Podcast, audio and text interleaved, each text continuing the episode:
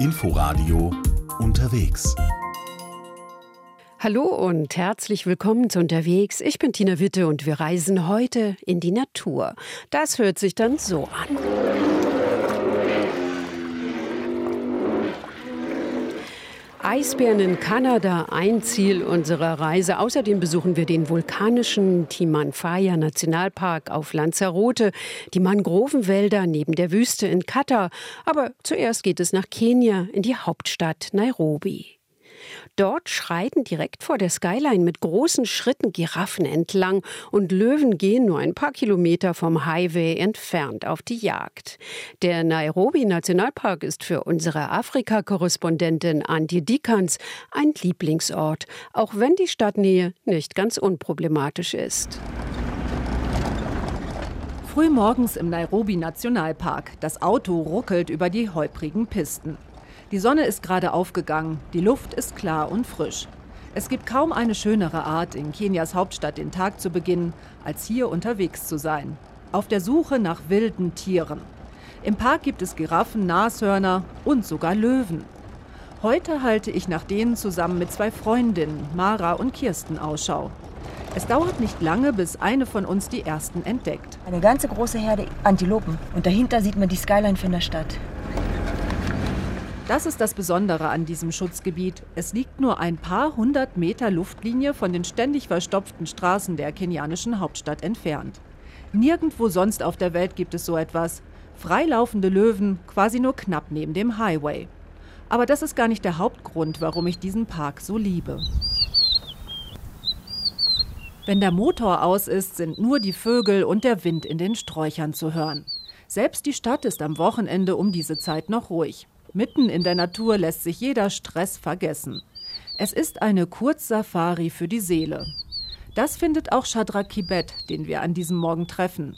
Er sagt, dass es so friedlich sei, weil man nur von Natur und Tieren umgeben ist. It's quite peaceful and you're just surrounded by wildlife. If you get to go there at least once in a while, then you get to have that peace of mind. Wenn man wenigstens ab und zu in den Park komme, finde man innere Ruhe. Darum ist der Mitdreißiger ein regelmäßiger Besucher. Etwa einmal im Monat beginnt er hier den Tag und hat schon viele Tiere gesichtet. Leoparden allerdings erst zweimal, weil sie schwer zu finden sind. Aber Löwen, Nashörner, Nilpferde, Impalas und Gazellen stehen auf seiner Liste, erzählt er. Leopard I've only been able to see twice. In the very many travels I've gone there, it's very hard to see. Uh, I've seen the lion, I've seen the eastern black rhino, I've seen the hippos, I've seen uh, the eland, the impala, gazelle. Sorge macht ihm nur, dass die Häuser und Straßen der ständig wachsenden Metropole Nairobi immer näher an die Natur rücken. Die Stadt nimmt die Wildnis in die Zange. Seit einiger Zeit führt außerdem eine Eisenbahnstrecke mitten durch den Park. Sie ist Teil einer neuen Verbindung von der Hauptstadt an die Küste, finanziert zum Großteil mit Geld aus China. Obwohl die Strecke auf Stelzen errichtet wurde, damit nicht plötzlich Nashörner die Gleise blockieren, stört sie doch die Idylle. Solche Entwicklungen sind Parkliebhaber Chadrakibet ein Grauen. Denn der Nationalpark sei ein einzigartiger Platz. Nairobi National Park is a very unique place. Jeder solle auch seine Kinder hierher bringen, denn sie müssten wissen, was verloren gehen kann, damit sie einen Grund haben, für den Erhalt zu kämpfen. If they are not informed about what they're losing, then they won't have a reason to fight for it. Der Park wurde 1946 eröffnet. Im Vergleich zu den großen Schutzgebieten in Kenia wie Masai Mara oder Amboseli ist er mit gut 100 Quadratkilometern überschaubar. Aber auch hier haben Dutzende Säugetierarten und hunderte verschiedener Vögel ein Zuhause. Von den berühmten Big Five, den großen fünf, die als Attraktion jeder Safari gelten, finden sich hier immerhin vier. Nashorn, Büffel, Löwe und Leopard. Nur Elefanten gibt es nicht im Nationalpark. Für sie ist das Gelände zu klein. Allerdings ist im Park ein Waisenhaus für Babyelefanten vorgelagert. Sie werden hierher gebracht, wenn Wildhüter sie allein irgendwo in der Savanne finden, weil die Mutter von Wilderern erlegt wurde oder sich aus anderen Gründen nicht mehr um den Nachwuchs kümmern kann. Ein Ausflug in diese Auffangstation lohnt sich auch immer, aber das ist ein Programmpunkt für einen anderen Tag.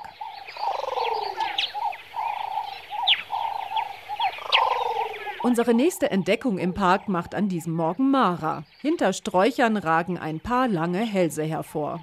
Ganz viele Strauße. Die braunen sind die Weibchen und die schwarzen sind die Männchen. Die Strauße rupfen an Gräsern und picken nach Blättern. Und auch wir bekommen jetzt Hunger. Im Park gibt es Picknickplätze, an denen man mitten in der Natur frühstücken kann. Ich verstehe zwar nie so ganz, warum Löwen uns an diesen Stellen nicht appetitlich finden sollten, aber darüber denke ich lieber nicht so genau nach. Als wir heute unseren Lieblingsplatz ansteuern, ist dort allerdings schon einiges los. Eine Gruppe junger Frauen ist da. Sie kommen aus Kibera, einem großen Slum in Nairobi. Eine Hilfsorganisation hat den Ausflug bezahlt, erzählt eine von ihnen. Darum wollten sie jetzt die wilden Tiere sehen, die sie bisher nur aus dem Fernsehen kennen. We came to see the wild animals, you know. Some of us get to see them through Nat Geo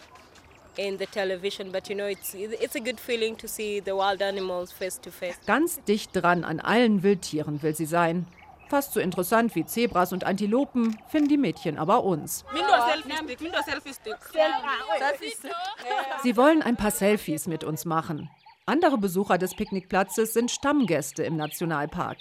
Penina Donga war hier schon als kleines Mädchen oft, erzählt sie. Jetzt will sie ihren Kindern zeigen, was man im Park alles Spektakuläres erleben kann. Zum Beispiel Löwen bei der Jagd zu beobachten. Dieses Glück hatten sie zuletzt. Last month we were so lucky to actually experience a lion hunting. Sonst würden die Löwen eher dösen oder gemächlich durch den Park spazieren. Doch sie so zu sehen sei faszinierend gewesen. It was so fascinating. I think that was my best moment. Der beste Moment im Park. Löwen habe ich tatsächlich noch nie im Nationalpark gesehen, obwohl es mehr als 30 von ihnen gibt. Vielleicht klappt es ja heute. Erstmal wollen wir uns nach dem Frühstück aber ein wenig die Füße vertreten. Auch das geht im Park.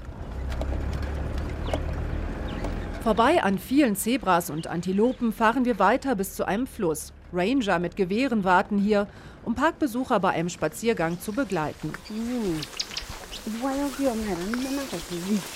Der Weg ist gut ausgetreten und führt ein paar Meter oberhalb des Flusses entlang.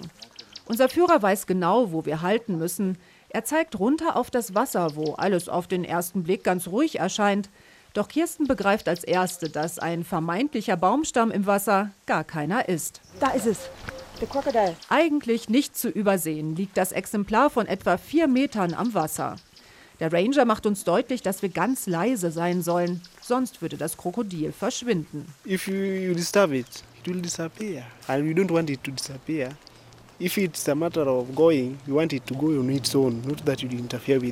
Eigentlich sind hier auch oft Nilpferde zu sehen, nur heute nicht.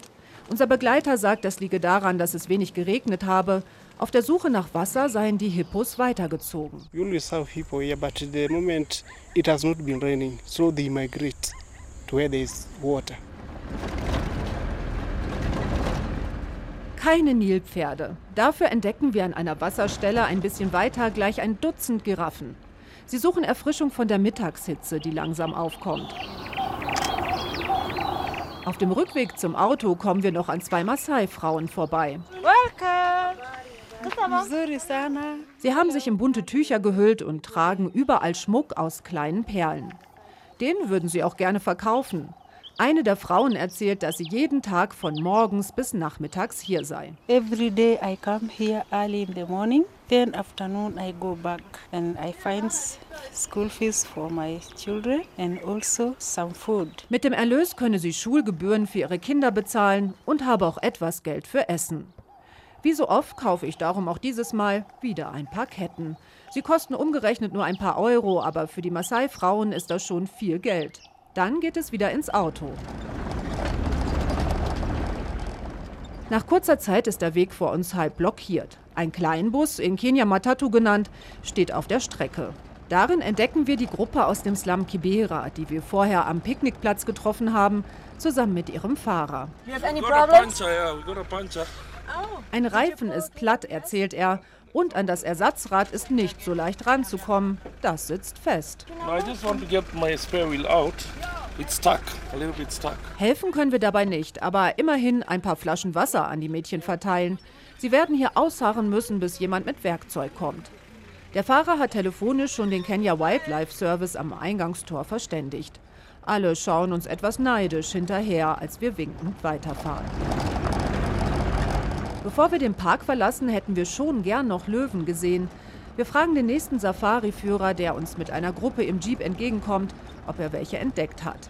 Have you seen any lions? Yeah, we have seen lions in the log number 21. We have two, car, two females with two cubs on top of the tree. Number 21. Er schickt uns in ein Gebiet, das auf dem Plan des Parks die Nummer 21 hat. Eine Löwin mit zwei Jungen soll hier sein. Doch wir finden sie nicht. Wahrscheinlich haben sie inzwischen irgendwo Schatten gesucht. Schade. Aber ein Grund mehr, schon bald wieder in den Park zu fahren. Irgendwann muss ich hier doch auch mal Löwen finden. Noch ein ungewöhnlicher Ort liegt im Norden Katars. Am Rande der Wüste wird es plötzlich grün. Mangrovenwälder säumen die katarische Küste. Mit Kajaks können Einheimische und Touristen durch das kristallklare Wasser fahren, die Tierwelt beobachten und Katar aus einer anderen Perspektive betrachten. Anne Almeling ist mitgepaddelt. Barfuß läuft Andreas Eberl durch das flache Salzwasser. Seine Füße sinken ein paar Zentimeter tief in den matschigen Grund. In Shorts und T-Shirt bahnt sich der Franke seinen Weg vom sandigen Ufer in Richtung Meer. Jetzt sieht man hier schon Büsche, Sträucher, kleine Bäumchen. Hier in Katar ist es ein totales Highlight, dass die hier von alleine wachsen, mitten in der Wüste oder am Rande der Wüste, am Meer. Deswegen freuen wir uns jetzt mal drauf, das zu sehen.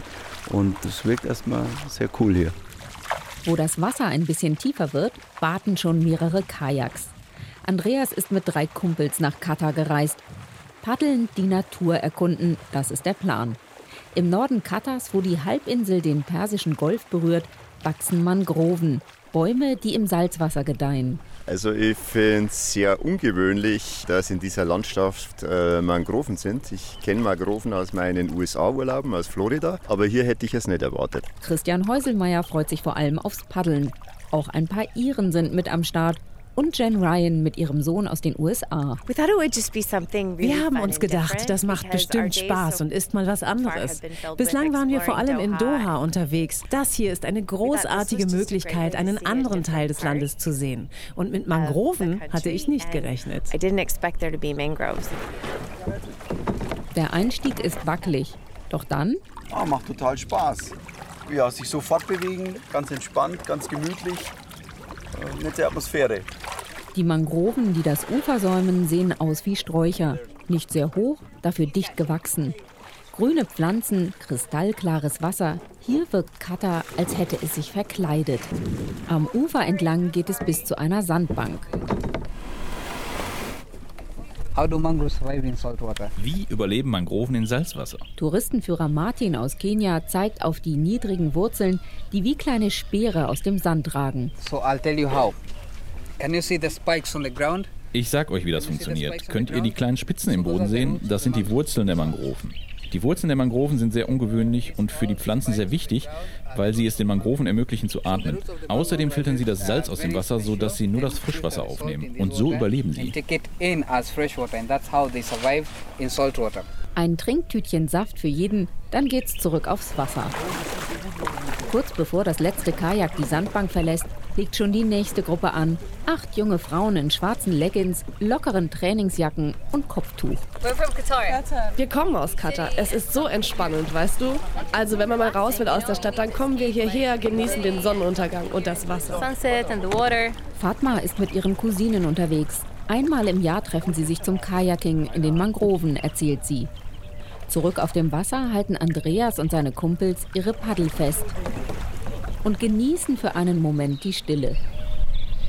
Vom Lärm der Großstadt ist hier nichts mehr zu spüren. Ab und zu Vogelzwitschern, sonst nichts. Weiter geht's zu Purple Island. Warum die Insel nach der Farbe Purpur benannt wurde, ist nicht ganz klar. Vielleicht, weil sie im zweiten Jahrtausend vor Christus als Ort zum Färben genutzt wurde. Ein paar Meter hoch ragt sie aus dem Meer heraus. Hobbyfotograf Christian schaut in Richtung Horizont. Die Sonne ist sensationell, wie sie da hinten untergeht. Und um ganz ehrlich zu sein, schmerzt es im Moment schon etwas, dass ich, dass ich keinen Akku mehr habe. In der Ferne erkennbar das Al-Bayt-Stadion. Die Arena in Form eines traditionellen Zeltes ist von der Insel aus zu sehen. Kurz danach verschwindet die Sonne im Meer. Zeit für den Rückweg. Am Ufer leuchtet schon das Lagerfeuer. Nach anderthalb Stunden sind alle wieder an Land. War sehr beeindruckend, sehr beeindruckend. Also am meisten hat mich jetzt der Sonnenuntergang beeindruckt, die Farben, tolles Erlebnis und lohnt sich total hierher zu fahren. Hat Spaß gemacht. It's been so cool. Das war richtig toll. Wir haben die Krebse gesehen, wie sie über den Grund wuseln und ein Blaureiher ist über uns geflogen. Und von Martin, unserem Guide, etwas über die Tierwelt zu erfahren und wie die Mangroven wachsen, das war wirklich cool. Einziges Problem? Jens Klamotten sind nass geworden, aber dafür geht's jetzt zum Lagerfeuer an den Strand. Längst nicht so idyllisch geht es auf der kanarischen Insel Lanzarote zu. Wer die spektakulären vulkanischen Formationen im Timanfaya Nationalpark sehen will, muss geduldig sein. Staus und Wartezeiten vor der Zufahrt sind keine Seltenheit. Weiter oben drängen sich Mietwagen und große Reisebusse auf einem völlig überfüllten Parkplatz.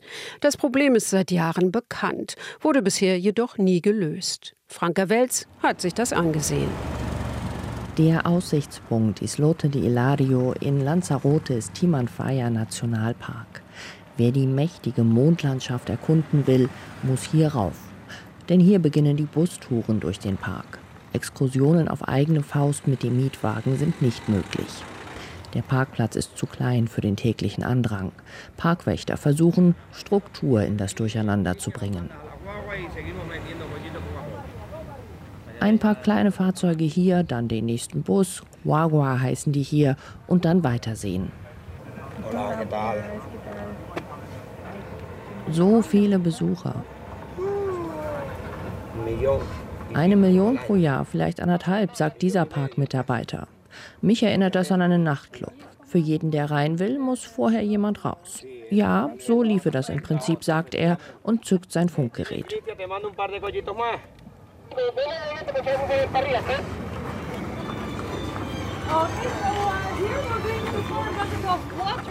Etwas weiter oben gibt es schon mal etwas Vulkanfeeling für die Besucher. Denn der Aussichtspunkt mit Restaurant steht buchstäblich auf einem Hotspot. In nur wenigen Metern Tiefe ist es mehr als 400 Grad heiß. Während im Hintergrund Busse rangieren, wartet eine Besuchergruppe auf eine Demonstration.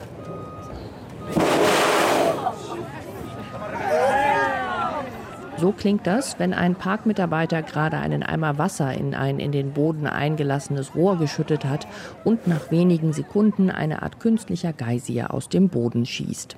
Beeindruckend findet das auch dieses Ehepaar aus Göttingen, das zufällig neben mir steht. Ja, hätten Sie gedacht, dass das so voll ist hier? Äh, schon. Also wir haben also die Information vorher bekommen durch unsere Reiseleitung, dass man auf einen eigenen PKW verzichten sollte und möglichst mit dem Bus fahren sollte. Darum haben wir das gemacht. Wenn es nach dem Parkdirektor Pascual Gil geht, kommen künftig überhaupt keine Mietwagen mehr in den Park. Er meint, man müsse die Touristenströme gut organisieren. Es sind einfach zu viele. Voll war es schon vor der Pandemie und auch danach bleibt es voll. Der Parkplatz kann nur eine bestimmte Menge an Touristen aufnehmen. Und wir wollen keine zusätzlichen Parkplätze schaffen, weil es jetzt schon zu viele sind. Der Direktor des Timanfaya Nationalparks rechnet mit einem Rekordjahr. Als wir auf dem Weg zur Ausfahrt um eine Kurve fahren, sehen wir etwas weiter unten, was er meint. Da ist sie, das unfreiwillige Fotomotiv des Parks, die Warteschlange. Auto an Auto an Auto. Die großen Busse können einfach an den Wartenden vorbeifahren. Und die warten oft lange, erklärt der Parkmitarbeiter, der uns nach draußen lotsen soll. Im Sommer teils mehr als zwei Stunden.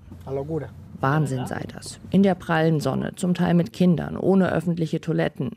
Gelegentlich spazieren auch des Wartens müde gewordene in Bereiche, die sie eigentlich nicht betreten dürfen. Und das ist nicht ungefährlich. Entlastung bringen soll eine nicht gänzlich neue Idee. Urlauber sollen ihre Mietautos in zwei nahegelegenen Orten abstellen, zum Beispiel in Mancha Blanca im Bezirk Tinajo und schon dort in Busse umsteigen. Seit bestimmt 20 Jahren kommt dieser Vorschlag immer mal wieder auf den Tisch. Womöglich ist der Druck aber inzwischen so hoch geworden, dass er tatsächlich umgesetzt wird. Wir lassen noch einen weiteren Bus vorbeifahren und dann das Getümmel hinter uns. Weiter nach Kanada. Die kleine Stadt Churchill in der Provinz Manitoba gilt als Welthauptstadt der Eisbären. Die Menschen hier leben mit ihnen. Die Eisbären gelten als wichtige Einnahmequelle und gleichzeitig auch als Gefahr. Während Touristen für viel Geld auf der Suche nach ihnen durch die Tundra fahren, müssen die Einwohner Churchills im Alltag sehr wachsam sein. Aber der natürliche Lebensraum der Eisbären schwindet durch den Klimawandel immer mehr. Antje Passenheim war in Churchill unterwegs. Auf diese Töne warten die Menschen in Churchill und wenn sie diesen hören, wissen sie, dass sie besser die Beine in die Hand nehmen. Bärenalarm in der selbsternannten Welthauptstadt der Eisbären. In der kanadischen Kleinstadt am Rand der Hudson Bay ist jeden Abend um 22 Uhr freiwillige Ausgangssperre angesagt. Wer noch draußen ist, riskiert einem der weißen Riesen zu begegnen obwohl sie immer weniger werden. In Churchill versammeln sich die Polar Bears zu bestimmten Zeiten im Jahr zu Hunderten und mit ihnen die Touristen, von denen der 900 Einwohner Ort lebt. Ich bin sehr aufgeregt. Hoffentlich werde ich diese Woche einen Eisbären sehen. Aus der ganzen Welt kommen die Besucher in das kleine Kaff in Kanadas klirrend kalter Tundra, das nur per Luft- oder tagelanger Bahnfahrt erreichbar ist. Die Eisbär-Safaris mit den riesigen Tundra-Buggies sind der größte Geschäftszweig von Churchill. Für fünftägige Tourpakete zahlen Fotojäger bis zu 13.000 kanadische Dollar. Dafür bekommen sie mit Sicherheit einen Bären zu sehen. Das ist der vierte Bär, den wir sehen. So cool. Doch es werden immer weniger. In Kanada lebt zwei Drittel der weltweiten Eisbärpopulation.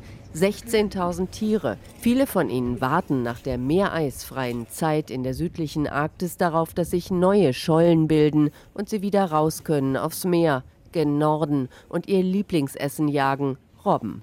Doch das Warten auf das Eis wird für die hungrigen Tiere immer stressiger, sagt Eisbärexperte Andrew DeRoshi von der University of Alberta in Edmonton. Das Meereis schmilzt in dieser Region früher und bildet sich später zurück als woanders. Das stresst die Eisbären und es wirkt sich darauf aus, dass sie nicht fett genug werden. Weit weniger Fett als noch vor 20 Jahren, als sie genug Reserven hatten, um lange ohne Essen auszukommen. Die Beeren werden nicht nur immer ausgezehrter, es kommt auch öfter zu Begegnungen in Dörfern oder Camps. Wenn die Bären mehr Zeit an Land verbringen und es ihnen schlechter geht, dann geraten sie mit den Menschen eher in Konflikt, was ein fetter, gesunder Bär nicht tun würde. Die Menschen in Churchill haben für solche Fälle ein Eisbärgefängnis aufgestellt. Wer wiederholt zu aufdringlich wird, kommt drei Wochen rein und wird danach ausgeflogen, weit weg Richtung Nunavut, wo die indigene Bevölkerung noch Abschussquoten hat. Doch auch ohne sie wird die Population von Churchill immer kleiner, sagt Ian Sterling. Er gilt als einer der weltweit führenden Experten zu Eisbären. Die Eisbärpopulation ist in den vergangenen 20, 30 Jahren in der Region um mindestens 30 Prozent geschrumpft. Und das geht weiter. Wenn sich eines Tages keine mehr sehen lassen, dann wird das sehr hart für die Tourismusindustrie in Churchill. Den Eisbärtourismus sieht Sterling positiv. Die Menschen würden dadurch für das Problem der bedrohten Art sensibilisiert. Der Tourismus sei hochreguliert und auf eine kleine Region des Lebensraums der Eisbären begrenzt. Die Tundra-Buggies könnten zwar auf ihren festen Routen zu den Bären fahren, aber wenn die das nicht mögen, können sie das Weite suchen und der Buggy kann nicht hinterher. Tourmanagerin Jessica Burtnick hat schon fast all ihre Mobile auf Elektromotor umrüsten lassen um ihren Teil zum Klimaschutz zu leisten. Die Folgen des Klimawandels sind an den Polen viel schlimmer als woanders auf dem Planeten. Wir wissen, dass die Eisbären eine gefährdete Art sind. Doch Eisbärforscher Sterling weiß auch, Viele von uns denken, dass wir als Einzelne ein wenig helfen können, aber Tatsache ist, das reicht nicht. Wir brauchen eine globale Initiative. Und zwar schnell. Es bleibt nicht mehr viel Zeit.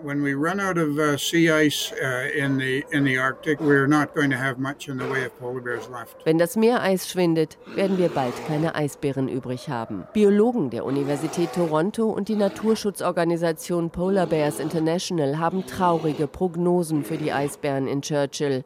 Sollte es keine massive Aktion geben, um das Meereis zu retten, dann wird ihre Population bis zum Jahr 2060 nicht mehr in der Lage sein, sich zu vermehren. In rund 80 Jahren wäre sie dann verschwunden. Naturerlebnisse in aller Welt. Das war unterwegs. Alle Sendungen können Sie auch in der ARD Audiothek hören. Ich bin Tina Witte und freue mich, wenn Sie in der nächsten Woche wieder mit uns reisen. Machen Sie es gut. RBB 24 Inforadio Podcast.